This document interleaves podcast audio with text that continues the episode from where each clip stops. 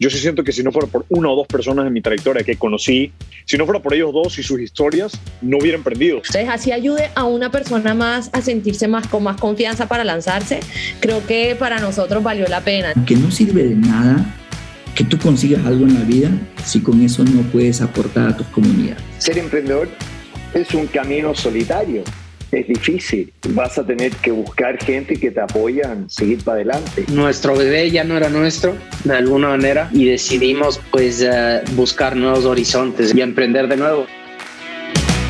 Bienvenidos a The Network, episodio número 112. Soy Mario Larrea. Muchas gracias por estar con nosotros nuevamente. Eduardo Molestini y yo, semana a semana, conversamos con los emprendedores e inversionistas más interesantes que podemos encontrar. El día de hoy Manuel González, General Partner en ACFonder. ACFonder es uno de los tres fondos más activos del mundo AgTech. Eh, el AgTech se, denomina a las startups enfocadas en el mundo de la agricultura. AgFonder cuenta con más de 150 millones de dólares en activos. Han levantado cinco fondos de inversión hasta la fecha. Cuentan con más de 70 inversiones y cuatro de ellas han alcanzado exits o salidas a cotizar en bolsa. Con Manuel conversamos del fondo, cómo llega él, un mexicano de Guadalajara, a trabajar en AppFonder, a invertir en compañías en Deep Science, en Deep Tech, que están tratando de solucionar la forma en la que se hace agricultura hoy en día.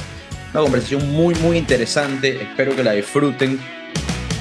Y antes de ir al episodio, felices de darle la bienvenida a un nuevo sponsor en la familia de Network, Facturero Móvil.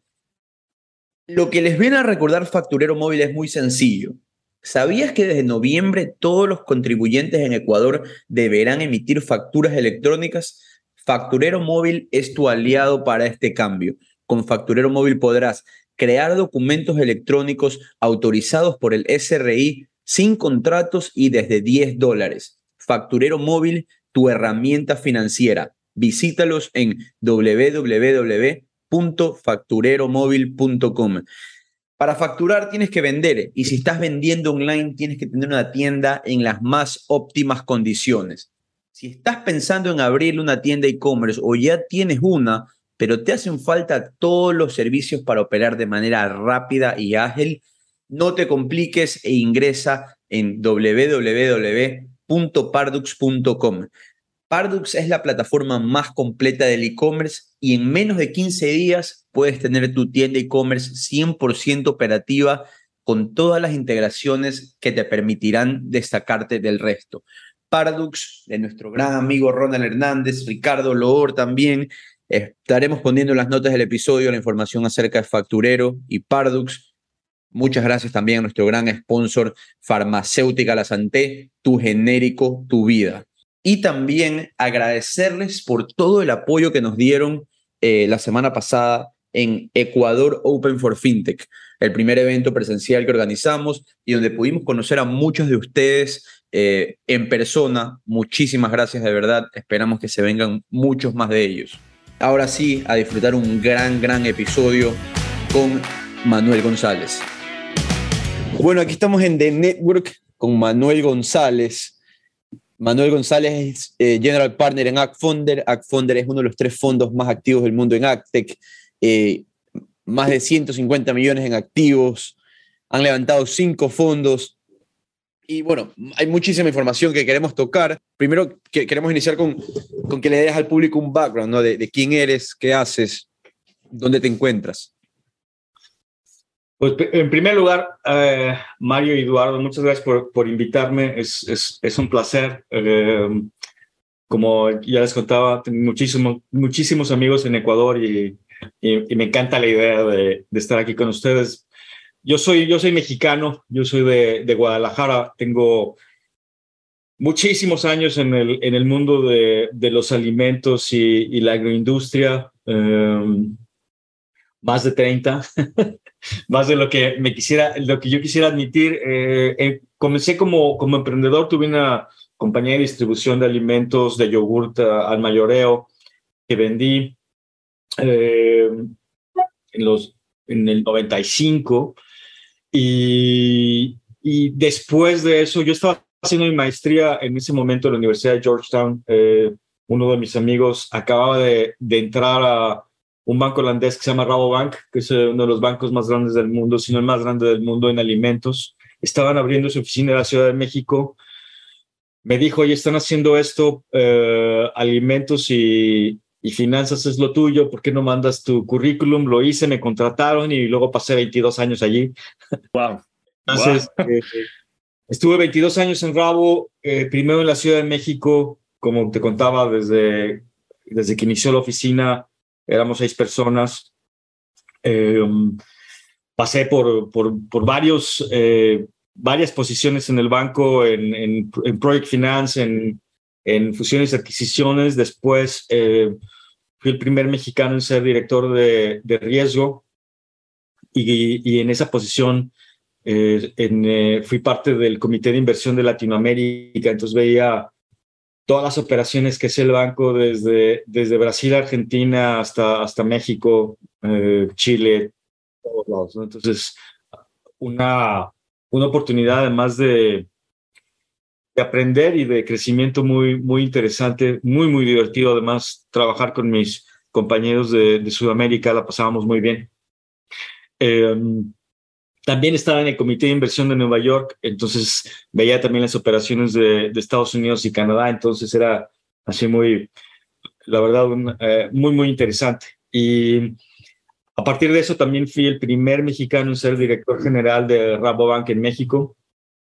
Eh, estuve a cargo de la oficina pues un buen tiempo y después de, de, 16 años de estar en la oficina de México me pidieron así eh, un poco opcionalmente a fuerzas que me viniera a Estados Unidos a, a hacerme cargo de, de, lo que es la región de, de la costa oeste. Por, por, eso me vine a vivir acá a la bahía, a San Francisco. Te digo que, que es una de esas cosas. En primer lugar, al principio, la verdad no me hacía gracia porque yo tenía mucho tiempo en, en, en México, me la pasaba muy bien, conocía todas las compañías, tenía un gran equipo, conocía a todos los clientes uno por uno porque desde el día uno los había conocido, imagínate, 16 años trabajando con ellos y ya teníamos un nivel de, de, de amistad, de intimidad, y, y, o sea, muy, muy grande. Era, la, la, la, verdad es que era un trabajo muy, muy, muy divertido. Y este, yo decía, bah, qué lata venía a trabajar con los americanos. Pero por otro lado, la verdad es que sí era un reto que dije, ¿sabes qué? Pues qué interesante, ¿no? Que, ¿Qué van a decir los, los güeritos, como decimos los mexicanos, de, de que un mexicano vaya y sea su director? Entonces, este, dije, bueno, vamos a ver qué pasa. Y, y, me vine acá, que también es San Francisco, no es que me vayan mandado a, a una isla ahí en... Exacto. claro. no, no es claro. que... Eh, no digo ningún país para que no se ofenda a nadie, pero sí, que no, no, no es que me hubieran mandado ahí, aquí sabe dónde. claro. No me quejaría ir por irme a, a San Francisco. Te...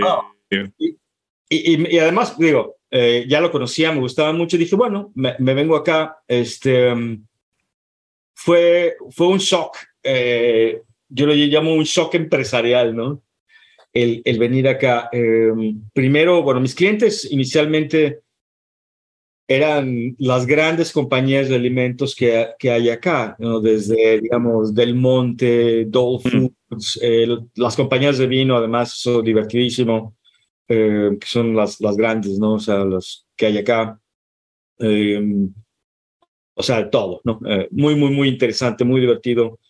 Eh, en ese momento, cosa. Manuel, mil disculpas que te interrumpa, en ese momento no estabas enfocado quizás en tecnología, sino en, en compañías de alimentos tradicionales. Enfocado en tecnología. Y ahí viene el shock. Yo llego acá, eh, mi esposa es suiza, mis hijos hablan alemán y buscamos una escuela donde pudieran seguir estudiando alemán porque en la Ciudad de México estudiaba en una escuela que era en español y en alemán. Esa escuela está en Silicon Valley, está en Mountain View, donde está Google y eso. Entonces, por eso nos venimos a vivir a esta zona, Silicon Valley, no a la ciudad, no a San Francisco. Eh, claramente ya saben quién ganó la discusión de dónde íbamos, ¿no? Más cerca del trabajo, más cerca de la escuela. y este, um, y ahí fue un shock, o sea, tú vas aquí a cualquier café, a cualquier lugar, todo el mundo está iniciando una compañía, todo el mundo está cambiando al mundo, todo, y la verdad es que eso yo nunca lo había visto. o sea, leer acerca de lo que pasa acá y que te cuenten y te digan es, está bien, te das una idea así racional si quieres, pero el meterte aquí, como decimos, echarte un clavado aquí a la, a la piscina del tech es, es otro rollo. O sea, muy impresionante. Me, me, dio hasta una crisis existencial, ¿no? De que, ¿qué has hecho con tu vida? Ve lo que está haciendo esta gente, es impresionante. Por otro lado, también me, eh, para mí era muy claro que en el banco teníamos un blind spot, ¿no? O sea, nuestro enfoque totalmente en grandes corporaciones y no y sabiendo nada de lo que sucedía en tech, ¿no? Entonces, comencé yo con esa inquietud y que eso culminó en la creación de lo que hoy es el uh, Startup Innovation Group de Rabobank, que es un grupo global creamos ahí varias plataformas, una bastante famosa que se llama Food Bites, fondos, aceleradoras, etcétera. Eso lo empecé yo de cero, casi lo inicié de, hecho así un poco de que sin, sin, que se dieran cuenta de que lo estaba haciendo. Eh, eh, así, eh, de manera que se quedara como que dentro de mi autoridad no tenía que pedir permiso porque eso siempre es complicado, una corporación muy grande.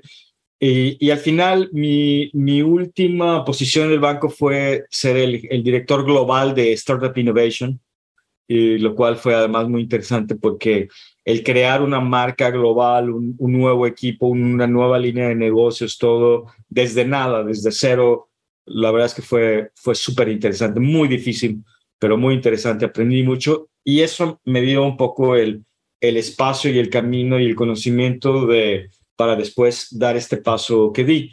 ActFounder, que es la compañía en la que estoy, eh, ActFounder inició en 2013, yo llegué a San Francisco en 2012 y desde el, desde el primer día, me acuerdo que vi el website, la idea de ActFounder era crear como el tech crunch of food, era, era crear thought leadership, educar a la gente, porque no había en realidad venture capital para alimentos, la gente no sabía lo que estaba pasando y por qué. Entonces había una, hay una necesidad casi educacional de, de, comunicar lo que estaba pasando. Me encantó la idea, eh, me, puse en comunicación con mis socios, que eh, son los fundadores, Rob Leclerc y Michael Dean. Rob es canadiense, Michael es, es, es, em, australiano. ¿Tú, ¿Tú ya los conocías para ese momento? No, yo no ah. los conocía. Entonces yo les llamo porque vi su website y nos vamos a, les invité a tomarnos una copa a, la ciudad cerca de mi oficina y em, desde el día uno dije, ok, aquí es. Y me acuerdo que regresé a casa, le dije a mi mujer, ¿sabes qué? Yo voy a terminar trabajando con estos compadres porque está padrísimo, me encanta y me convertí, me convertí como advisor casi al día siguiente. Entonces empezamos a trabajar muy, muy cercanos. Eh, eh, me, claramente nos hicimos muy amigos, trabajar muy cerca. Ellos desde el otro día, desde el otro día me decían, oye, vente con nosotros. Yo les decía, espérate, porque yo tengo cuatro hijos. eh, hay que aquí manejar el tema un poquitín y yo todavía, todavía tenía como que camino que andar en rabo y pero eso te digo desde el día uno dije sabes qué aquí aquí va a ser y, y pues empezamos ese camino. Act Founder empezó a crear toda una serie de cosas muy interesantes. Rob mi socio tiene una maestría en, en inteligencia artificial y tiene un doctorado en eh, biología computacional es un científico total. Entonces, él empezó a crear algo que eh, desde que lo platicamos la primera vez dije, eso es Rob, que era el, el, utilizar inteligencia artificial y algoritmos para encontrar compañías, comparar compañías, hacer toda una serie de, de actividades de, que, que, impactan mucho tu deal flow y tu capacidad de tomar decisiones, que ahora nos, nos ayuda mucho. Actualmente tenemos más de 150 eh, algoritmos de machine learning que nos ayudan a encontrar compañías, que nos ayudan a, comparar unas con otras. Tenemos toda una serie de screening methods desde a qué escuela fueron, en qué compañías han estado, son inmigrantes o no inmigrantes. Hay toda una serie de cosas que analizamos para, para buscar compañías. Es, es, es muy, muy impresionante ese, ese activo. Eh, el otro es Act Founder News, que fue el primero que vi, que es la parte de media que tenemos. Tenemos un equipo de periodistas en todo, tenemos gente en todos los continentes. Eso nos da una, una capacidad de inteligencia asimétrica. Vemos información que otros no ven, pero también básicamente cualquier fundador que esté iniciando su compañía eh, empieza a hacer su research, nos va a encontrar. Va a saber quiénes somos, nos va a mandar un mensaje, o si nosotros lo encontramos antes y le mandamos un mensaje, ya sabe quién somos. Hay un brand pool muy, muy impresionante. Entonces, tenemos cosas que otros no hacen y que además son muy interesantes de hacer. Eh, eh, y, eso hace de ActFounder lo que es una comunidad de 100 mil suscriptores, eh, ActFounder News, de ingenieros expertos en inteligencia artificial, de eh, inversionistas profesionales como yo y mis, y mis socios y analistas y más de 60 compañías de portafolios. Es, es realmente una, una, una historia muy, muy interesante. Totalmente. Es, parece ser todo un ecosistema metido en, en ActFounder. Eh, Manuel, un poco, a mí me gustaría ir, tocando uno de los temas que has hablado, es eh, el tema de cuando te encuentras con esta eh, ciudad Silicon Valley, donde las personas querían cambiar el mundo en cada cafetería que ibas, pero tú ya tenías 16 años trabajando en el mundo tradicional.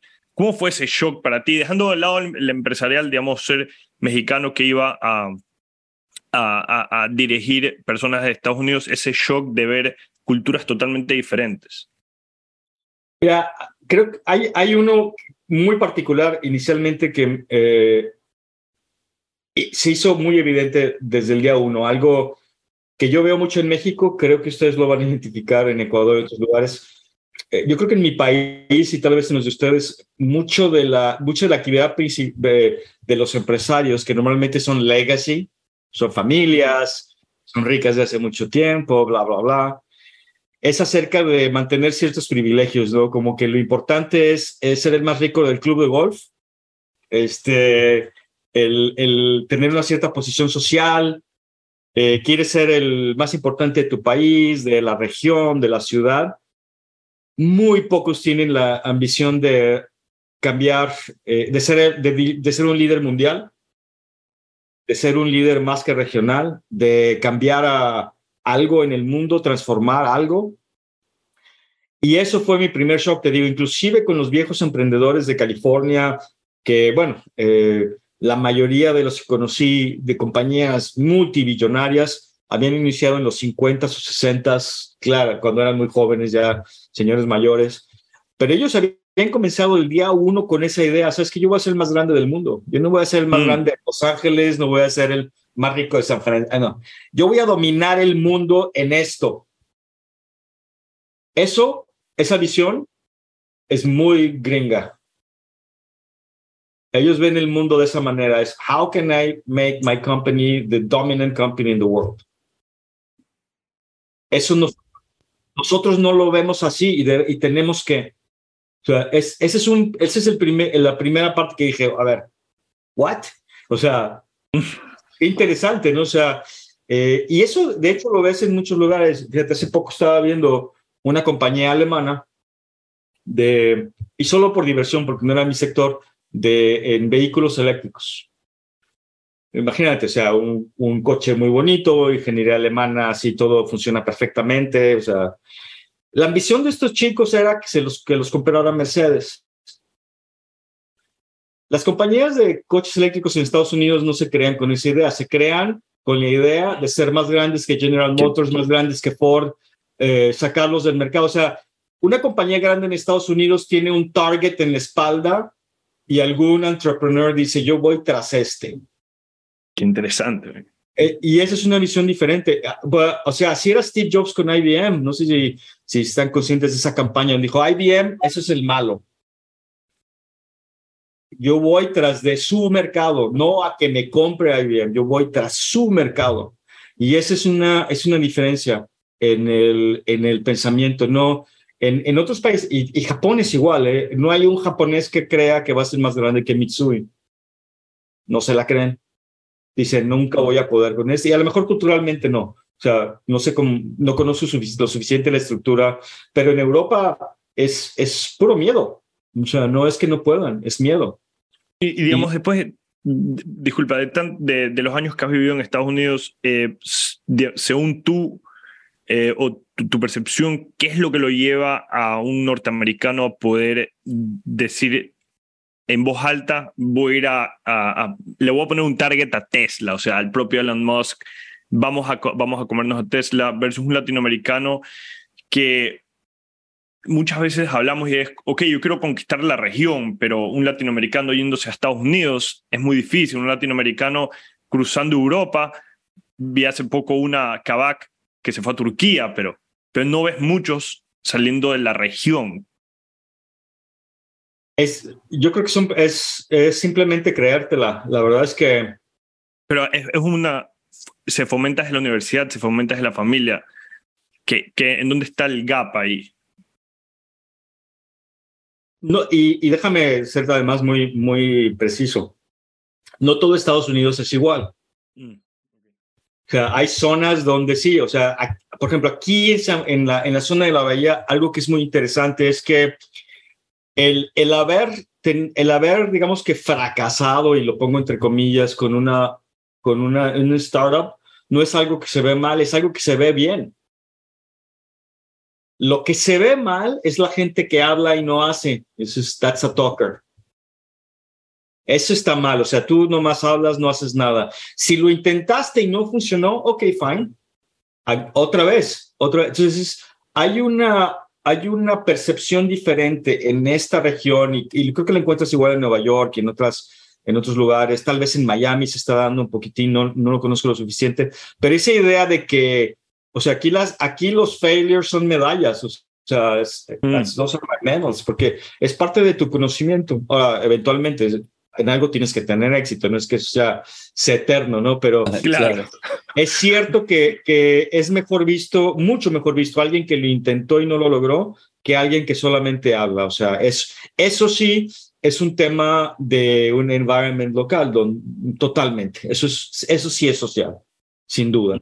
Em, yo creo que las universidades, y no todas las universidades son iguales, aquí hay universidades que están muy enfocadas en entrepreneurship, por ejemplo, Stanford o Berkeley, MIT, o sea, son universidades que te entrenan para ser emprendedor. Eso sí, te, te, lo digo que ha cambiado mucho. Yo cuando estudié, inclusive cuando estaba en Georgetown, a nosotros nos entrenaban para ser buenos empleados.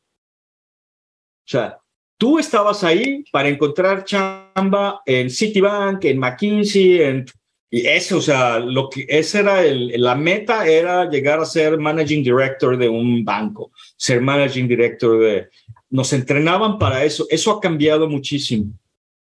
Entonces, también viene de, de parte de lo que sucede en tu educación, o sea, yo te puedo decir, mis hijos, tengo un hijo que está en, en octavo, va a tomar clases de gaming design.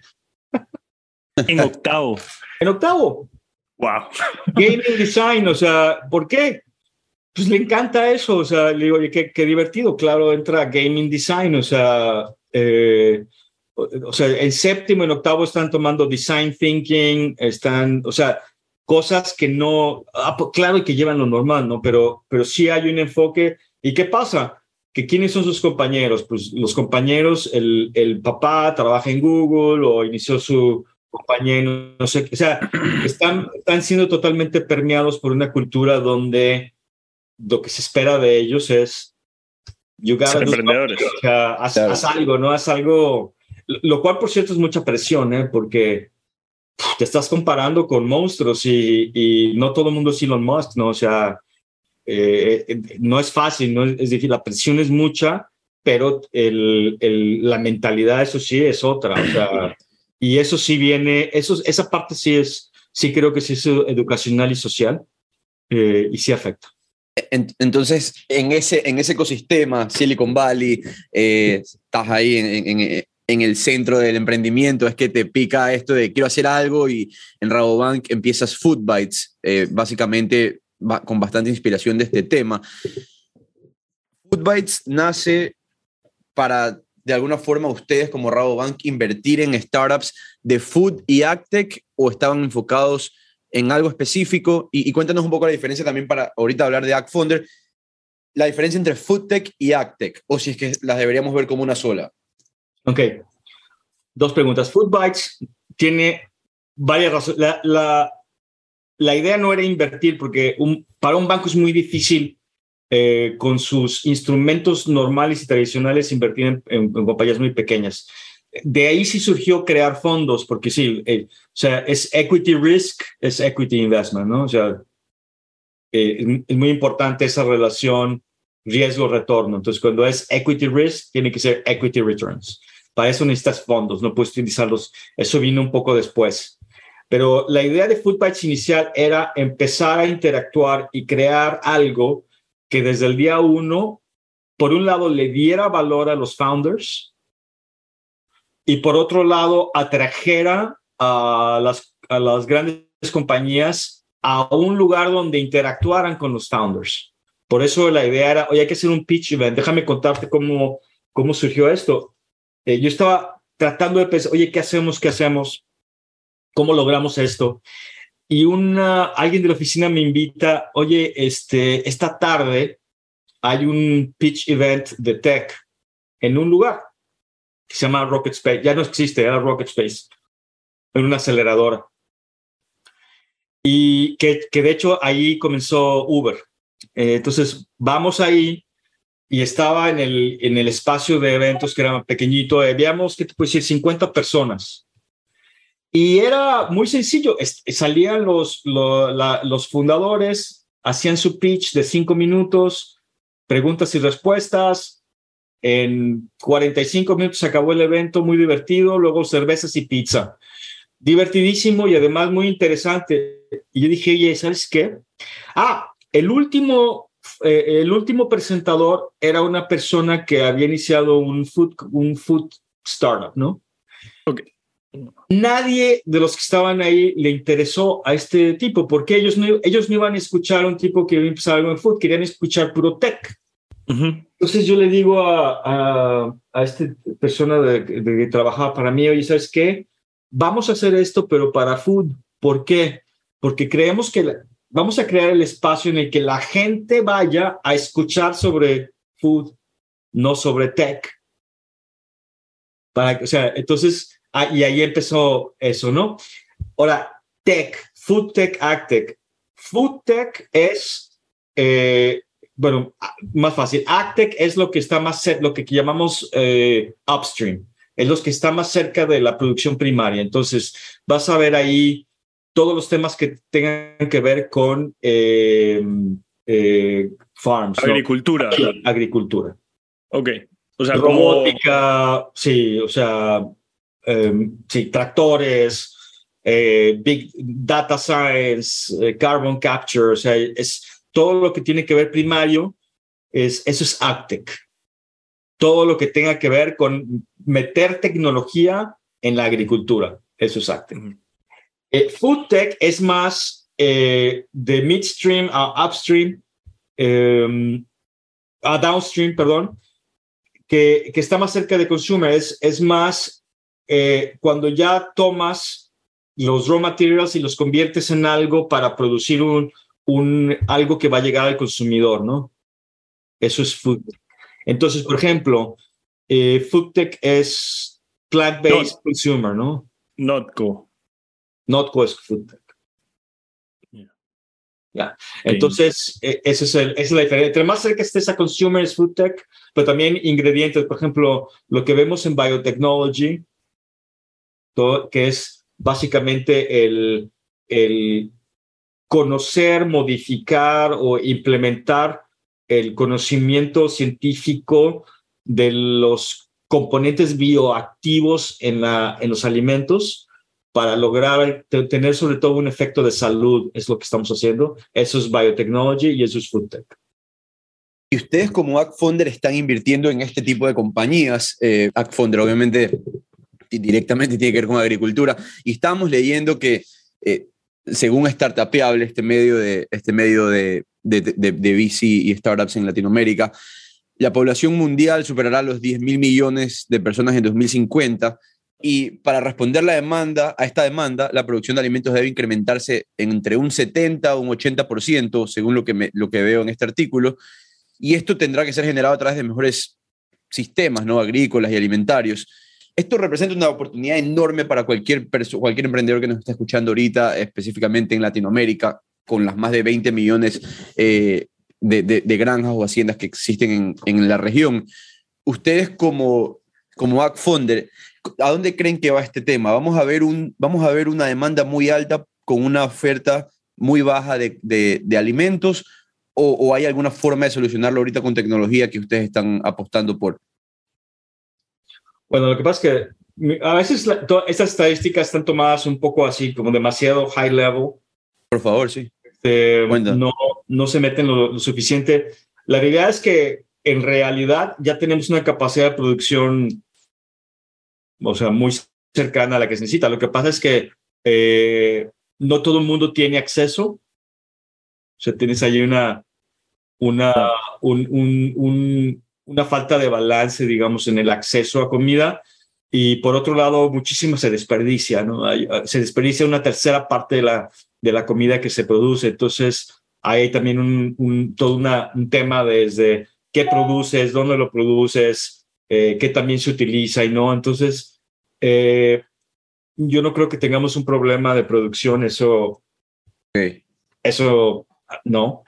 Lo que sí tenemos es un problema de medio ambiente, o sea, hay un, hay un tema medioambiental en, en la forma en que producimos, la forma en que distribuimos, la forma en que, en que vendemos, que no en todos los casos es sustentable. Entonces, ahí es donde entra mucho eh, la tecnología para mejorar esos temas, en, tanto, tanto en logística, como por ejemplo, tenemos una serie de, de startups que están eh, mejorando la forma en que se produce nitrógeno para la agricultura. La mayor parte del nitrógeno que utilizamos para agricultura es sintético, pero hay formas utilizando lo que se llama macro, microbiome, para utilizar microbios, microbes, para crear nitrógeno para la agricultura que no es nitrógeno sintético. O sea, hay toda una serie de cosas.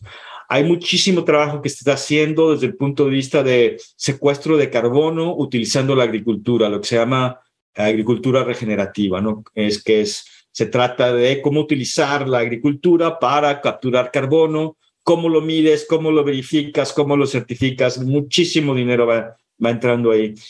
Para ciertos países es muy importante la, lo que se llama el Control Environment Agriculture, que es, eh, digamos que la siguiente fase después de invernaderos, que es Controlled Environment, es decir, en un circuito cerrado, eh, hay países para los cuales esto va a ser importantísimo, digamos, los muy desérticos, ¿no? Porque controlas el agua, controlas el, el, el ambiente, control, para producir ciertas cosas, para otros países menos. Entonces, de hecho, ya en este momento tenemos muchísimos avances tecnológicos para resolver eso. Lo que tenemos que resolver es qué tipos de productos estamos consumiendo. Por ejemplo, eh, la dieta humana básicamente se basa en seis plantas, o sea, soya, maíz, ¿sí me entiendes? Pero hay miles que podemos consumir. Entonces, también eso es un tema. Entonces, te digo, más que un... No, no creo que tengamos un problema de producción, tenemos un problema de, de, de desbalance. Y, y, y, estábamos hablando de las, las soluciones que tú mencionabas, son soluciones obviamente bastante complejas, pero yo estaba leyendo un artículo que tú escribiste que un ejemplo muy sencillo de, compañías tratando de solucionar el, desbalance que hay en, en, lo que se desperdicia y lo que se utiliza era una compañía que se llama Imperfect Produce, que básicamente estaban tratando de hacer que sea aceptable comer frutas o vegetales que no se vean bonitos estéticamente. O sea, el abastecimiento está, lo que no está es más o menos cómo lo estamos consumiendo. Y me parece interesante. Hasta que leí tu artículo no caí en cuenta de, de la dimensión del asunto, ¿no? Eh, la, la, la, comida que se desecha, hay, hay, hay muchas posibilidades ahí para, para compañías de, de desarrollar tecnología. Solo piénsalo, el 30% de la comida que se produce se desecha, el 30% es un, una barbaridad. O sea, y como, y como tú dices, hay un desbalance, ¿no? Claro, y hay un desbalance, o sea, de dónde, cómo, cuándo, qué comemos y todo. O sea, todo el mundo en, en, Noruega quiere comer, quiere comer fresas en diciembre, ok, pues está bien, pero eso crea ciertas situaciones, ¿no? O sea, eh, también tenemos eso un poquitín, ¿no? Que la gente está acostumbrada a comer lo que le da la gana en cualquier momento, venga de donde venga y cueste lo que cueste. Bueno, eso, eso tiene sus efectos. ¿no? Yo creo que más que un problema de abastecimiento, tenemos un problema de precio, ya. Sobre todo en las Américas, ¿eh? O sea, cuando las Américas son privilegiadas porque nosotros estamos lejos de los conflictos de Asia y Europa, eh, hay tierra suficiente, aquí se produce lo que te da la gana, las cosas pueden llegar por, pueden llegar por barco o por tierra. Eh, aquí el problema no es de abastecimiento, es de precio y, de, y también de desbalance, porque hay sin duda grupos marginados, ¿no? Que están marginados no porque no puedan tener acceso, sino porque tenemos un sistema que los margina, no porque, porque no haya comida. ¿A qué te refieres? Ah, hay grupos que no tienen acceso a, que no tienen acceso a, o sea, sobre todo en los países en Latinoamérica, tenemos grupos marginados que no tienen acceso a comida, o sea. Claro. Es claro, ¿no? No porque no haya comida. Mm, o sea, nosotros mismos tenemos una región donde simplemente no hay, no hay acceso, o sea, por ninguna parte. Sí. ¿Y, cómo esperamos? Claro, no, no, lo, que se produce en grandes fábricas nunca va a llegar a, esas, lo que se produce en, haciendas no, no, va a llegar a ese tipo de personas. Eh, quiero, quiero, tocar, quiero tocar un poco, metiéndonos ya en, en Act No sé, Mario, si tú tenías alguna pregunta antes. Eh, quizás esta puede ir antes y si no la sacamos, pero yo, yo quiero, antes de entrar a Act específicamente, que nos expliques la diferencia entre lo nosotros aquí hablamos con la mayoría de venture capital eh, firms que hablamos son tradicionales, invierten en SaaS, invierten en eh, consumer, tecnología, lo que sea. Ustedes están, ustedes están invirtiendo en Deep Science, Deep Tech, AgTech, o sea, temas que son más densos. ¿Cuál es, cuál es la diferencia entre invertir en una compañía de, tecnología tradicional a una compañía de tecnología de, de agricultura, de food? ¿Cuáles son los parámetros diferenciadores que hacen que tu trabajo sea un poco más, eh, bueno, diferente? No sé si más complejo, pero diferente. Es un poquito más, complejo y A ver, eh, hay algunos sectores que en los que invertimos que se parecen a SaaS, que se parecen a, ese tipo de cosas, por ejemplo, e-commerce, etcétera, ¿no?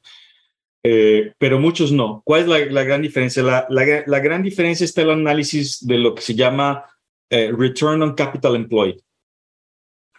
Es decir, el, el, retorno en, los, en el capital que necesitas para que una compañía opere. Entre más industrial sea una compañía, sus necesidades de capital son mayores y el retorno es menor. Es decir, no es lo mismo estar en una compañía donde lo que necesitas para escalar es poner más computadoras y meter más gente, que una compañía no tienes que construir fábricas, ¿no? Y canales de distribución y tienes que tener eh, canales de, de, supply que vienen de, de, acá o de allá. Y, o sea, es, es mucho más complicado crear una compañía global de alimentos que que crear una compañía de, software. Desde el punto de vista de la producción industrial, no de lo que del back office, ¿no? El, vender puede ser igual de difícil si quieres o, o, similar, pero el, el, el, escalar una compañía cuando tienes que construir cosas no es, no es lo mismo. Y eso es lo que en muchos casos, sé que vamos a hablar de evaluación, eh, algunos veces que no entienden bien esto, que no son verdaderos profesionales de los alimentos, creen que están haciendo la evaluación de una compañía de SaaS y no toman en cuenta lo que va a tener que invertir esa compañía los siguientes 10 años para llegar al tamaño que necesitan tener para que tengas el éxito que necesitas tener. Y los retornos de eso son menores. Simplemente porque tu, tu return on capital employed va a ser menor. Es, es así de fácil. Y muchas veces se están haciendo evaluaciones pensando que van a escalar por escalar y eso, y eso no es así. Entonces, la gran diferencia está en ese análisis de la parte infraestructural, no sé si acabo de inventar, inventar una palabra, pero En, la en, la en la infraestructura que necesitas para crear esa compañía. Ejemplo, estaba viendo una compañía precisamente de un lugar de Sudamérica que estaba en un sector eh, de consumo, le había ido muy bien en su país, números bastante impresionantes, estaba haciendo una evaluación muy, muy grande de, no sé, 100 millones de dólares. Querían entrar a México. Decían, es que vamos a entrar en este sector, si tenemos este tamaño en nuestro país, vamos a entrar a México y la vamos a, la vamos a romper y, y después eh, yo conozco a sus competidores en México y empecé a meterme y a ver, a ver, ¿cuántos años les tomó a estas compañías llegar a ese tamaño?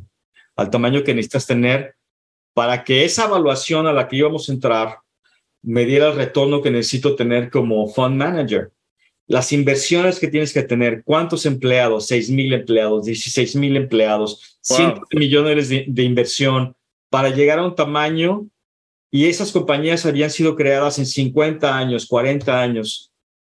O sea, no me cabe en la cabeza pensar por qué vas a entrar a una evaluación en una compañía pensando que vas a llegar a un tamaño en 10 años, compitiendo contra monstruos que son muy buenos, de la nada. O sea, la necesidad que tienes, y ahorita vamos a entrar a eso, cuando tú haces una, un round, y haces una evaluación, tienes que pensar cómo ese round y esa evaluación van a afectar al siguiente round y a la siguiente evaluación y a la siguiente. Entonces, si tú ves que tienes que invertir ahora 10 millones de dólares en una fábrica, la siguiente vas, vas a tener que invertir 25 millones, la siguiente 50 millones. O sea, estás viendo cómo empiezas a tener, a tener un compound en la evaluación, en la dilución para llegar de aquí a acá. Si tú en el round número uno le hiciste 100 millones, ¿a cuánto vas a valorar tu compañía cuando levantes 75? Claro, eh, vas a tener que valorar en, en 700 millones de dólares mínimo. Sí, pero a ver, ¿cuántas compañías latinoamericanas valen mil millones de dólares? La, verdaderamente valen mil millones de dólares. Claro, no, paper, no paper value. No mucho. Y, es que una cosa es paper value y otra cosa es to put your company on the block y cómpramela en mil millones. Ah. Quiero que alguien me, me diga cuándo fue la última vez que una compañía de alimentos latinoamericana se compró en mil millones de dólares.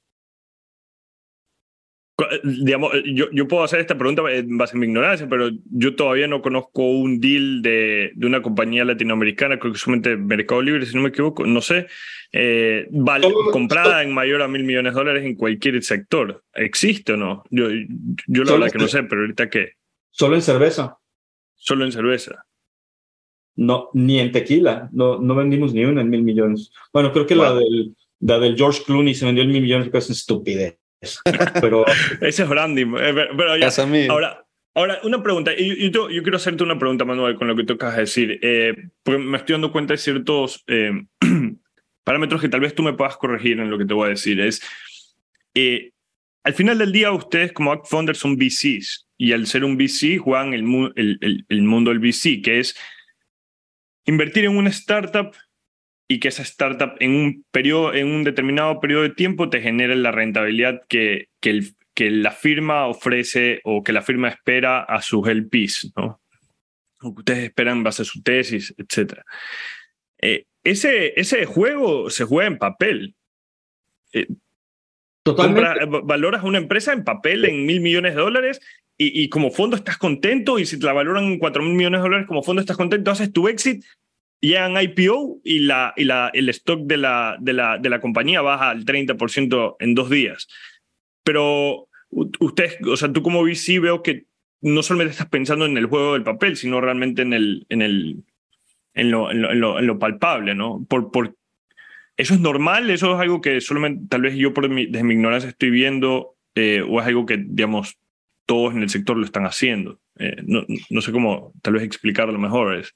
Yo, yo estoy convencido que hay gente que no lo está pensando lo, su lo suficiente. El, una cosa es paper, paper valuation y otra cosa es real valuation. Es decir, eh, el exit es cuando recibes dinero, cuando vendes tu compañía por cash.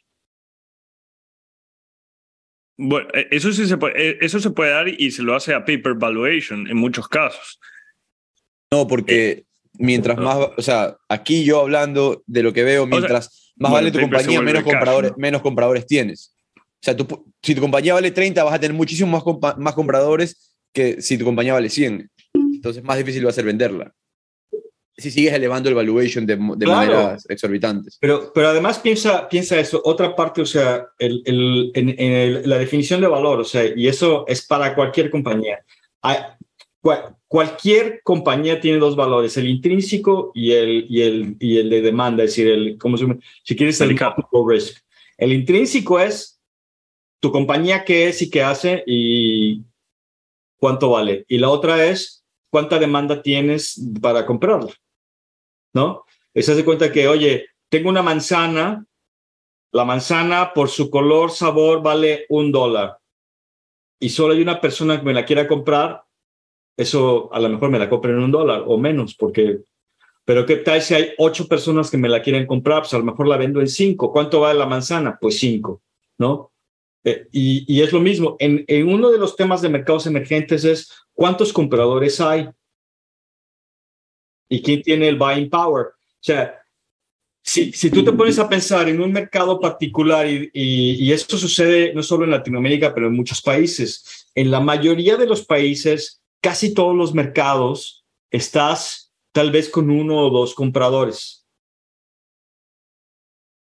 En Estados Unidos no, tienes muchos. Eso hace que, tu valor de, tu valor, digamos, de múltiplo no sea tan alto como en otros lugares. Y creo que muchas personas, cuando están analizando compañías en mercados emergentes, no están tomando ese riesgo eh, con suficiente seriedad, que eso, realmente cuál es el ex. ¿Tú sabes cuántos IPOs hubo en México o han habido en México, ha habido en México en los últimos cinco años? No. Uno. ¿Sabes cuántos en Brasil el año pasado? Nubank, el único que se me ocurre. En Brasil creo que el año pasado hubo 20. Ok. Pero espérate, eso no es nada. O sea, en Estados Unidos el año pasado hubo 951 IPOs. A ver, dime, si, si en Latinoamérica, todo Latinoamérica, el año pasado hubo tal vez, no sé, ¿qué? 60, digamos, ya. No, 60, ¿qué? Brasil es el más grande. O sea, no, claro, 40 Brasil más. 40 te entendí, Brasil, ¿verdad? 40 Brasil más. 20. Ah, 20 Brasil, discúlpame. Entonces, ¿qué? 30 en total. Ya, y esto será. Y, y, le estás, y te estás yendo. Sí, mucho, mucho, altísimo. O sea, si hubo sí, 23 o 25, realmente, ¿cuál es la probabilidad? la verdadera probabilidad de que tu compañía va a ser un IPO en Latinoamérica es, es casi cero. y, eso lleva a que entonces los, los emprendedores latinoamericanos o sea, crean su empresa en la gran mayoría pensando en que eventualmente van a ser adquirida por alguien y lo que no se están dando cuenta es que al tener valoraciones demasiado altas, ese voy a ser adquirido por X eh, eh, se reduce. Es un poco lo que estoy, lo que estoy entendiendo. Y es algo, yo nunca me lo había puesto a pensar, o sea, hace total sentido ahorita que, hablo contigo, es, claro, considerando los porcentajes de IPO, si es que te valoras demasiado alto, eventualmente vas a tener cero compradores.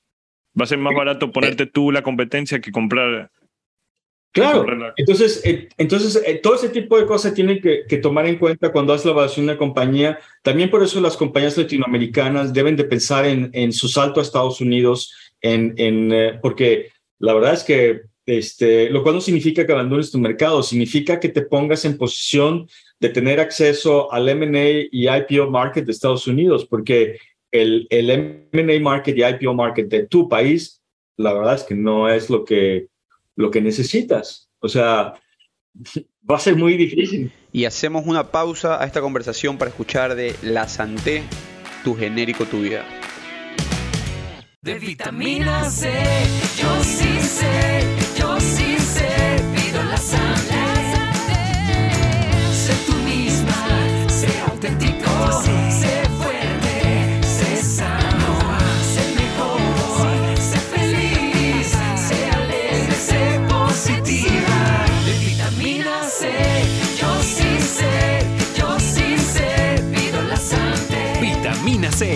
Santé, tu genérico, tu vida. Acá en el estudio vemos fundadores eh, cuando están levantando su serie, su serie A, por ejemplo, y te dicen, quiero levantar mi serie A, me invento, ¿no? Eh, de 10 millones para de aquí venir a levantar mi serie B de 30 millones en 18 meses. Y, en 30 millo- y, y mi serie B de 30 millones en 18 meses me va a llevar una valorización de 100. Por, ejemplo, ¿no? Y mi serie A me está llevando una, me, me está llevando una valorización de 35, 40. Entonces, lo que, lo que muchas veces se ve es que te pones a pensar, ok, tu, tu, valor, tu, tu levantamiento de 10 serie A que te va a llevar a una valorización de 40, para eso mejor levanta 15, llega a una valorización de 50, pero ahí apunta a vender la compañía, porque cuando tú vayas a levantar la serie B, ¿qué tan, qué, realmente, qué tantos compradores van a poder comprar tu compañía? Uno, dos. Si la quieres vender después de la serie A, vas a tener, digamos, cinco o diez compradores potenciales. Y, y es- es- ese cálculo lo he estado viendo que se lo hace mucho más ahora en este tipo de mercados, ¿no? Porque tienes que, e- es más difícil conseguir el dinero para llegar a esa serie B. Entonces, mejor asegura la serie A, sal con tiempo y no te diluyas tanto. Al final del día vas a recibir hasta más dinero si vendes a tu serie A y que, que si vendes en tu serie B. Mira, ese es, ese es una, o sea, cuando vender es, es sin duda una consideración eh, muy estratégica, muy importante. Es difícil de decir, la verdad, pero sí parte de, de uno, de los, uno de los riesgos importantes de los mercados emergentes es el, el financing risk, o sea, la, el riesgo de que vas a levantar la siguiente ronda. ¿Por qué? Porque de entrada el, el mercado de capitales no es muy profundo. O sea, ¿cuántos fondos hay en Ecuador? Dedicados. ¿Cuántos fondos hay en México? Dos, dos de los que yo conozco. Claro, o sea, y en México, no sé, 10, qui- lo- los que quieras, pero, o sea, los, los, los cuentas, o sea, ¿cuántos hay en Brasil? Un poco más, o sea, el, el- la, la profundidad de la disponibilidad de capital es, es poquitita. Entonces, ¿qué pasa? Cuando tienes una compañía que es demasiado regional, eh, no, no, realmente no vas a ser súper atractiva para los fondos eh, americanos y europeos. Y eso también, eh, para algunos, pero para los que son globales, nosotros sí lo hacemos, Eh, pero no todo el tiempo, no muchos. Entonces, ¿qué pasa? Que también tu riesgo de no poder levantar la siguiente ronda, aunque vayas bien, es mucho más alto. Habla- eh, ¿Te la, otra mueres? vez está- Algo eh, la, la otra vez eh, estaba leyendo un libro eh, que me recomendaron que se llama Fundraising, que se los recomiendo a quien sea que está aquí. Eh, lo escribe el, em, el CEO y fundador de Bolt. Es un libro de Berger. 60 páginas, es un libro de 60 páginas que realmente, o sea, cuando yo lo leía me hacía sentido cada página y decía, ¿por qué es que no, no leí esto mu- mucho tiempo atrás? Y, y hablan acerca de que los emprendedores eh, cometen el error de pensar que la relación con los venture capital es solo transaccional. Y al momento en el que te hacen una intro, eh, crees que en esa reunión es donde se cierra el trato, ¿no? Es, Hola Manuel, ¿cómo estás? Soy Eduardo, fundador de... Ah, te voy a pichar, bueno, ya, ¿vas a invertir o no? No, ok, listo, chao, nos, nos vemos, ¿no? Y así no funciona, al menos, de acuerdo a lo que leí este libro, y me hace total sentido. Ahora, tú estás desde la parte del VC, Manuel. ¿Cuál crees que es la mejor estrategia de un fundador en establecer una relación con ActFounder contigo para que ustedes puedan el día de mañana determinar si van a invertir o no? ¿Cómo, cómo funciona esa dinámica o qué es lo que tú esperas de ese emprendedor? Mira, e- en primer lugar, eh, buscamos que tenga, que tenga la capacidad de crear un gran equipo, eh, o sea, una gran capacidad para crear un gran equipo, porque al final eh, es, ese es el equipo que va, que va a determinar si la compañía va a tener éxito o no. Entonces, eh, es eso en primer lugar, que tenga esa capacidad. Segundo, que tenga la capacidad de contar su historia, porque eh, parte del riesgo financiero y muy, una parte muy importante del riesgo financiero es este, si puedes levantar dinero. Y, y tu capacidad de levantar dinero tiene muchísimo que ver con, tu capacidad de contar la historia de tu, de tu, negocio, de, el por qué estás haciendo lo que haces y, qué problema estás resolviendo y cómo y por qué eres mejor que los demás, por qué vas a ser una compañía grande y cómo me vas a retornar mi, mi inversión. O sea, eh, es muy importante que, la, que el fundador entienda, y qué bueno que dijiste eso transaccional, yo voy a comprar acciones de tu compañía, voy a ser tu socio. O sea, O sea, es un, es un matrimonio lo que va a pasar aquí.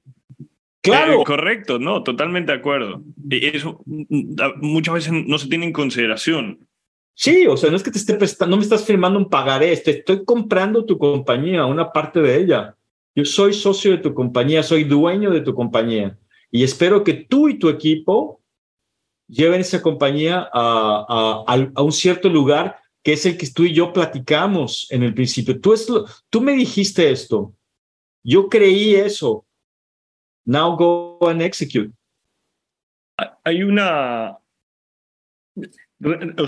remontándonos en, las primeras conversaciones, eh, cuando tú inviertes en una compañía, por lo general tú tienes varias conversaciones previas con el fundador y en esas conversaciones solo se habla de la startup o eventualmente sí existe esas conversaciones de introducción donde se conocen como que se conocen, hablan acerca de la industria, se, voy a poner entre comillas, se en- enamora el fondo y la startup y eh, hay esa química o es rápido? O sea, founder, ustedes, primera sesión, listo, ¿vamos a invertir o no vamos a invertir? ¿Cómo, cómo, cómo toman eso de ahí? Es, es, es una combinación. Siempre, la verdad es que siempre comienzas con who are you, ¿no? O sea, como persona.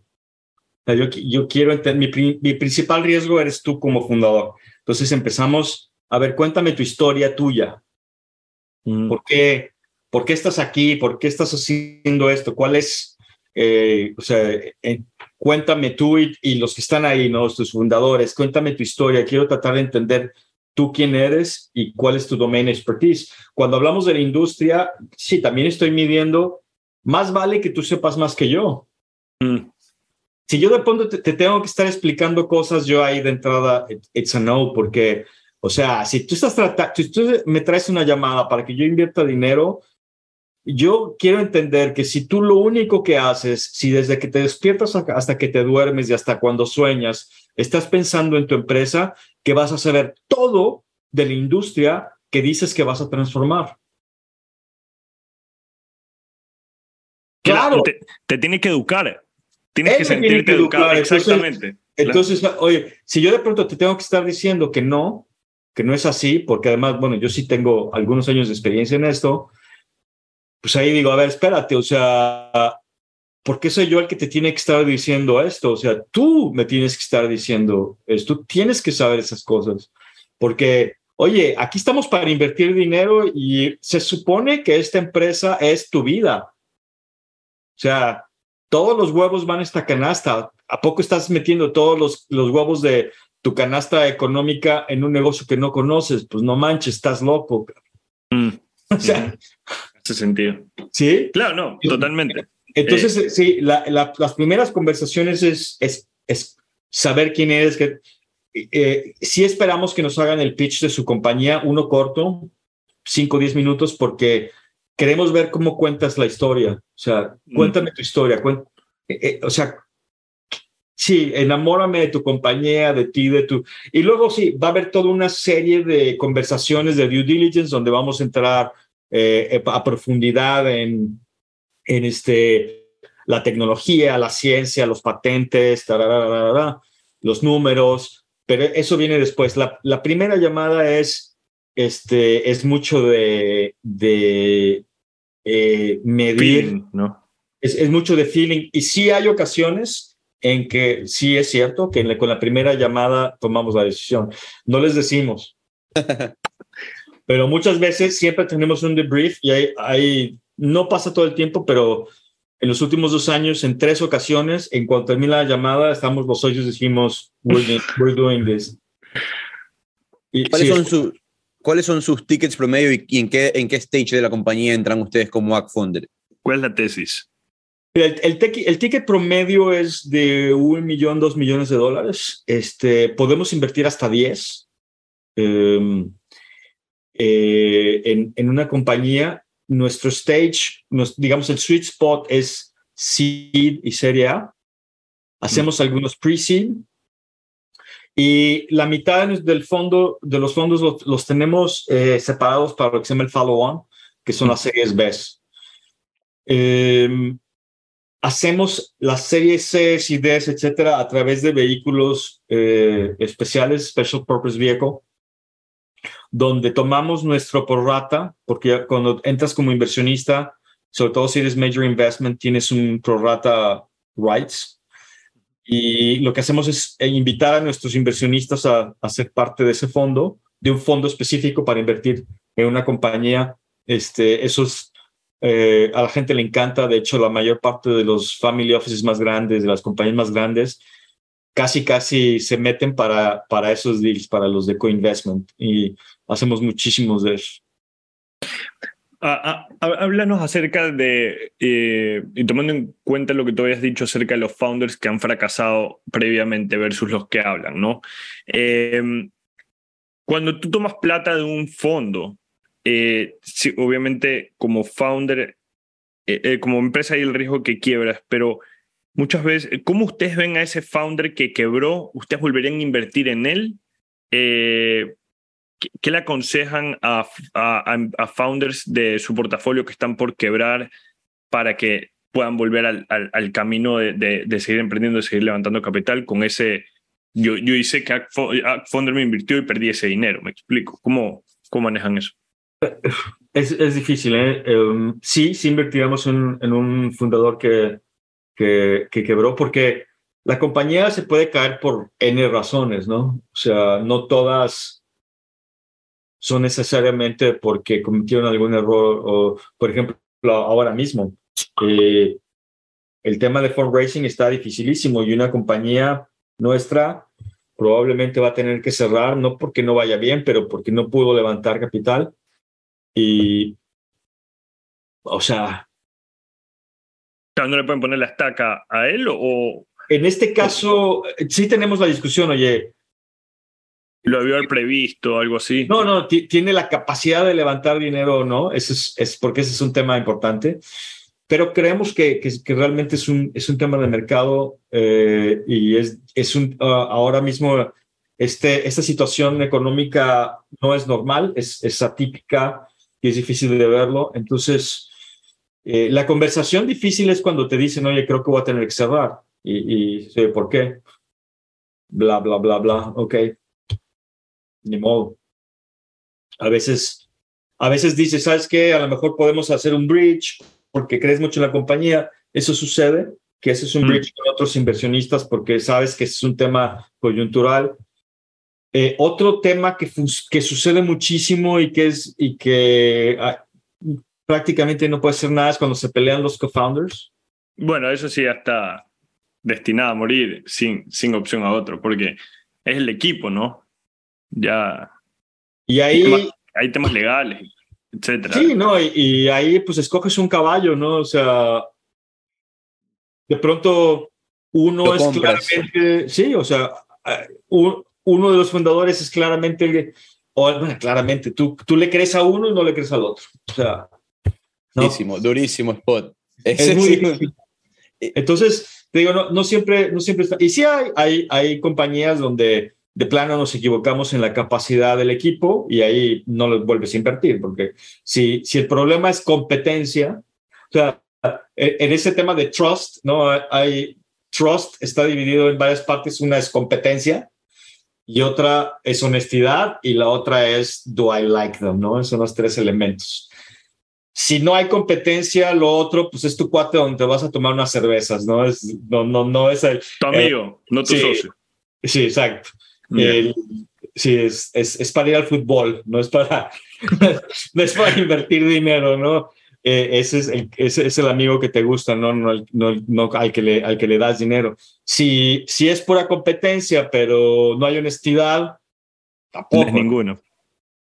Si hay honestidad y competencia y no te cae bien, de pronto, de pronto sí le metes, pero muchas veces no, no, no te convence porque...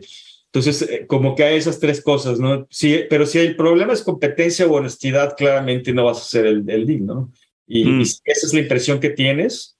Por ejemplo, en honestidad, ¿cuál es la, el tema de honestidad en un startup? Cuando no te dicen lo que está pasando y te llegan sorpresas. esa es falta de honestidad. El, el ejemplo clásico, Teranos, ¿no? Por supuesto, Claro. claro. El problema de Teranos no era que su tecnología funcionara, no. El problema es que engañaron a los inversionistas al no decirles lo que realmente estaba pasando. claro. Ese es el problema. El problema no es que fuera una tecnología difícil. Algunos creían en ella, otros no creían en ella. O sea, eh, en general los profesionales no creían en ella, pero es otro tema. Pero el principal problema por los que están en la corte, los fundadores, es porque mintieron. Es investor fraud. Entonces, ese es un tema de honestidad. Cuando, una, cuando un startup te dice que todo va bien y de pronto truena, ok, you have an honesty problem. Y a ese fundador no le vas a dar dinero. no lo, no lo salvas, porque eso es lo que estaba viendo en este, en este mercado, en estas condiciones. He visto a, a un, un par de, de compañías que tienen dificultades levantando el, el nuevo round y sus propios inversionistas, como tú dices, Manuel, les hacen un, un bridge round y por- para eso tienes que tener una relación excelente y un producto en el que el inversionista crea. Eh, Manuel, cuéntanos desde AgFounder, ¿cuál es su visión y estrategia para, para América Latina?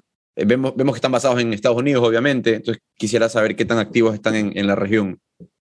Tenemos, de hecho, un equipo muy latinoamericano. Este, tenemos eh, un venture partner, Sofía, ay, em, Sofía Ramírez, que es chilena, em, y, ella vive en Miami, de hecho, y, tiene unos network impresionantes en Sudamérica y, y nos trae, todas las semanas vemos compañías latinoamericanas.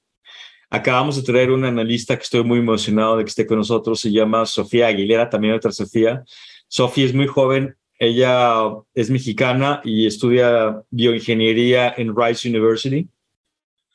Este, y, nada, inteligentísima y, y está aprendiendo y todo, pero toda una científica y además escritora, ha escrito libros y todo, entonces top quality people. Entonces, eh, vemos compañías latinoamericanas todas las semanas, ¿eh? casi prácticamente no hay semanas en las que no veamos, tenemos cero restricción acerca de, de invertir en, en, Latinoamérica, pero no, no hay pero, o sea, la compañía tiene que tener los mismos méritos que tiene en cualquier lugar, ¿no? O sea, al final el retorno mínimo para nosotros es 10 veces, entonces wow. tiene que poder hacer eso, esté donde esté, sus planes tienen que, que, llevarnos allá, el equipo tiene que ser de primera, o sea, lo mismo, tienes que ser un equipo de primera calidad, tener una idea que sea defendible en un mercado muy grande. Esas tres cosas tienen que estar, estés donde estés, eh, pero ahora tenemos una inversión en, en, dos inversiones en México y una en Brasil.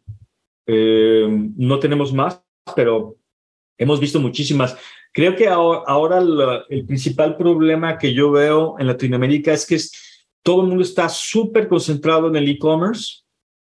Eh, y sigue siendo esto de, del, del, comercio. La otra vez estaba viendo, creo que no supera el 10% del comercio total de Latinoamérica. Una locura. Sí, y bueno, luego, ese es todo una. Podemos tener todo un podcast acerca de eso. El otro es este fintech, todo el mundo está metido en eso. Yo creo que están corriendo riesgos inexplicables. En, en sé que, que una ecuatoriana, ¿no? Muy. Kushki. Claro, muy bien, Kushki. Unicornio, ya. Yeah. La primera. Eh, eh, pero tiene, yo creo que eh, tiene un, un modelo de negocios que funciona. Creo que muchísimas compañías en Argentina, en Brasil, en México, eh, dicen, oye, es que aquí hay un white space. No, no hay un white space, lo que es un riesgo gigantesco. O sea, eh, hay ciertas razones por las cuales ciertos sectores no, pueden, no son sujetos de crédito, y te lo digo como alguien que fue director de crédito. No es que no quieras dar crédito, tú por tu, o sea, si por ti fuera le darías crédito a todo el mundo, pero no todo el mundo te va a pagar. Totalmente de acuerdo. Imagínate qué posibilidad tienes de recuperar un crédito a un este, campesino mexicano de Chiapas al que le prestaste 50 mil pesos. Cero. Nunca le vas a cobrar. Jamás. ¿Y tú crees que tú vas a llegar a la corte y el juez va a ejecutar de su tierrita al... No, políticamente es imposible, no vas a recuperar tu dinero. Además, ¿cuánto te cuesta el cobro? Claro. Para, para las Buy Now Pay Laters, eh, y, y, nosotros operamos, yo opero en esa industria eh, eh, es eh, la idea es buscar un rango donde, digamos, sabes que no vas a ir a juicio, ¿no? Porque más caro te va a salir el juicio que eso ahí. Entonces, más o menos hasta ahí es donde tú pones tu, tu máximo, tu, valor máximo prestar, estás en consumo, tampoco es que estás dando, digamos, un, un crédito, un microcrédito de 40 mil, 50 mil dólares, ¿no? Estás, estás dando mi- eh, créditos de consumo, ¿no? Pero, pero sí, totalmente de acuerdo. Ahí Creo que, creo que hay una, sobre, una subestimación del riesgo y luego hay un underpricing porque si tú, si tú has, nuevamente, desde el punto de vista de riesgo-retorno, si tú tienes riesgo de tarjeta de crédito, debes de cobrar como tarjeta de crédito. Si no, estás underpricing the risk. Porque las compañías de tarjeta de crédito por algo que cobran ese, ese margen, porque tienen lo- el- los datos para determinar correctamente el riesgo.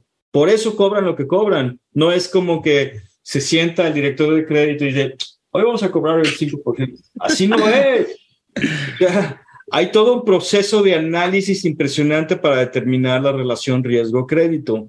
If you are underpricing risk, you are giving money away. Estás regalando dinero. Si yo soy un consumidor y alguien me da un crédito de riesgo de tarjeta de crédito a la mitad del margen que me da tarjeta de crédito, por supuesto que lo voy a tomar. Me estás regalando el dinero y no te voy a pagar. Ay, cóbrame. Sí, ah, ahí, ahí, Cóbrame. ahí, ahí hay, ahí hay algunas cosas interesantes y, y definitivamente vale para un podcast eh, de entero. Es eh, lo- los altos costos en Latinoamérica y, y tienes mucha razón, digamos, eh, países como México, Brasil, que las tasas de interés están libres, se cobra hasta el 200 o el 300% para los de- en, en créditos de consumo, mientras que otros países tienes tasas fijas.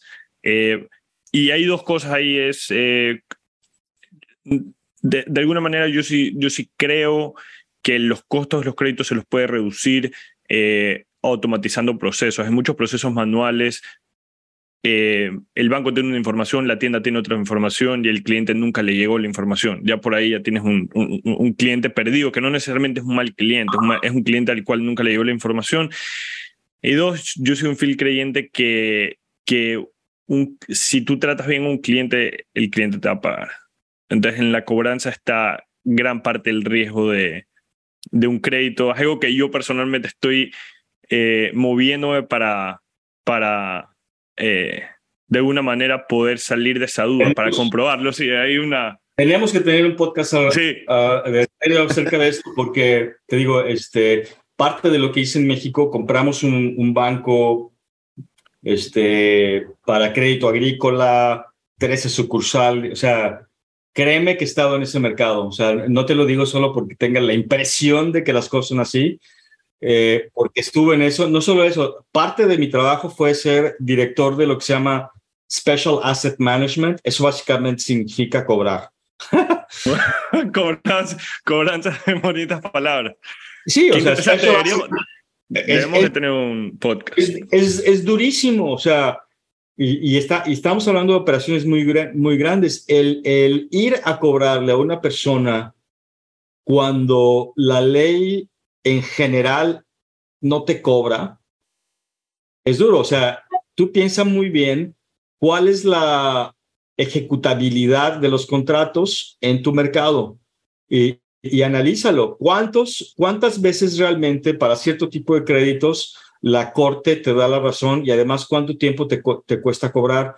Si, si la ley no tiene dientes, hay, siempre va a haber quien te pague, por supuesto, no todo el mundo es igual, pero una gran cantidad de personas no te van a pagar. ¿Por qué? Porque además ellos saben, hay, hay una cultura de no pago. Que los protegen, claro. No les van a cobrar. Hazle como quieras, así se dice en México, hazle como quieras. Mándame al Mm. abogado y good luck. O sea, y además cuidado con los balazos, compadre, porque claro, bueno, sí, sí, ahí hay, ahí Ah. hay, una, ahí hay un tema importante. sí. Eh, Entonces, pero es divertido ¿eh? hablar de, podemos hablar de algoritmos, de computación, de, de todo lo que quieras, de tecnología y de realmente cuál es el riesgo. No digo que no se pueda. Yo sí te digo que es un poquito más difícil de lo que, de lo que crees. Y también ot- otra cosa, las valuaciones están demasiado altas porque hay un riesgo intrínseco y un riesgo sistémico mucho mayor de lo que crees. ¿Por qué? Porque bajo ciertas condiciones, todo tu mercado va a dejar de pagar. El- el- Latinoamérica es una región de crisis recurrentes. Y donde, paro. sí, y donde el gobierno va a proteger a. Claro, y además tal vez con razón si quieres, pero este, eso crea también todas esas cuestiones. En fin, estamos entrando aquí en algo que me emociona. me- No, sí, eh, eh, Manuel, eh, por favor, en algún momento te, te- te voy a escribir para, para to- to- eh, robarte una hora de tu tiempo y conversar acerca de esto. Yo me despido, quiero hacerte tres preguntas, dos preguntas en realidad, do- de- decirte dos cosas. Una es eh, intros. ¿Qué prefieres? Eh, ¿Cold emails, cold intros, warm intros? ¿Cuál es la mejor forma para que alguien que nos está escuchando que tenga una AgTech, FoodTech pueda, pueda llegar a ti? Warm intros, o sea, eh, primero avísame, este, oye, te voy a mandar un email copiando a una persona este, que hace esto para saber, porque me llegan un millón de, o sea, en serio, eh, es, es difícil y me, se me pasan muchísimos. Y si veo a alguien que, que conozco el nombre, lo veo, lo, lo abro. Y si no conozco el nombre, a veces por lo que, por lo que dice la primera, lo, lo sabes, a veces de igual lo borras porque no tienes tiempo, pero si viene de ustedes, lo voy a abrir, entonces mejor un warm email. Hay algunas hashtags interesantes saliendo de, de- de Ecuador, Latinoamérica, así que seguramente, seguramente hay, hay algunas por ahí que, que te vamos a estar mandando si nos contactan y, excelente. No, ah, para mí ha sido un gusto y bueno, sigue Eduardo con tus vueltas preguntas. Mi, mi última pregunta, y con esta sí me, me despido, Manuel. Eh, como siempre, pues, eh, si nos puedes regalar dos libros que nos recomiendes, dos películas, dos series, dos documentales, cualquier cosa que tú crees que pueda agregarle valor a las personas que nos están escuchando, te agradeceremos mucho. El primer libro, eh, ojalá- es en inglés, pero todo mundo que esté en este negocio lo debe leer, es Power Law. Power Law. Bueno, lo estoy escuchando yo ahorita. Eh, ahí, Power hablan, Law. Ah, Law, Power ahí Law. hablan justamente del inicio del Venture Capital en Silicon Valley. Sí. Voy a dar otro libro, pero es, este es muy nerd. Este es para gente este, muy metida en, en física teórica. Es, es un poco mi hobby. Se llama The Beginning of Infinity. Es muy difícil, pero es eh, la, la física teórica se ha convertido como en el replacement de la filosofía. Es muy impresionante, pero es difícil. No es para cualquiera, entonces no, no es una no es una recomendación para todos, pero si te gusta los temas muy científicos y muy técnicos, eh, vale la pena. Pero eh, para, para sumarle a, a una serie, una película, este, vean eh, la película de, de We Crash. We Crash. Esa, esa creo que está en, en- esa creo que está en Apple TV, ¿verdad? Porque en Netflix no estaba, ¿no? Es la historia de, de, The WeWork. de WeWork. Es interesante porque eh, pasó. Entonces Claro. te dice un poquito también de, de- de los, de los errores de un lado o de otro. Además está divertida, sí pasa. No es Silicon Valley, por cierto, es Nueva York, pero, pero te, dice, te dice mucho de, de, de este mundo, pero te dice, creo que te, que te da una buena idea de a veces cómo, cómo suceden las cosas. Eh, esa, esa, esa me encanta, entonces eh, eh, vale la pena. Chéverísimo, Manuel. Muchísimas gracias por tu tiempo. Como le decimos a todos nuestros invitados, el, el mayor de los éxitos. Estamos aquí para lo que necesites en Network, tu casa, para lo, para lo que quieras. me he quedado, me he quedado demasiado, a- aprendido demasiado de, de estos temas que no vemos todos los días. Me quedan bastantes preguntas sobre el proceso en el que seleccionan startups por medio de sus algoritmos, me parece una locura. Y te voy a enviar también nuestro newsletter 4.0 que sacamos todos los, todos los miércoles eh, por medio de Substack para que te registres y estés al tanto de lo que está pasando en la tecnología en Latinoamérica. Tenemos análisis de data de un gran data journalist, Eduardo Viteri, nuestro socio. Y aquí estamos para lo que necesites, como dice Eduardo. Muchísimas gracias. Perfecto. Gracias, Mario. Gracias, Eduardo. Un, un placer. La pasé muy bien y ojalá y, y sigamos en contacto, platicando y a ver si me invitan otro día. Totalmente de acuerdo. Claro Buen sí. fin de semana. Igualmente. Gracias por habernos acompañado otro episodio en The Network y si disfrutaron el episodio, compártanlo con sus amigos y déjennos un comentario o review en sus plataformas de podcast preferida. Este episodio es editado por Luis Fernando Silva.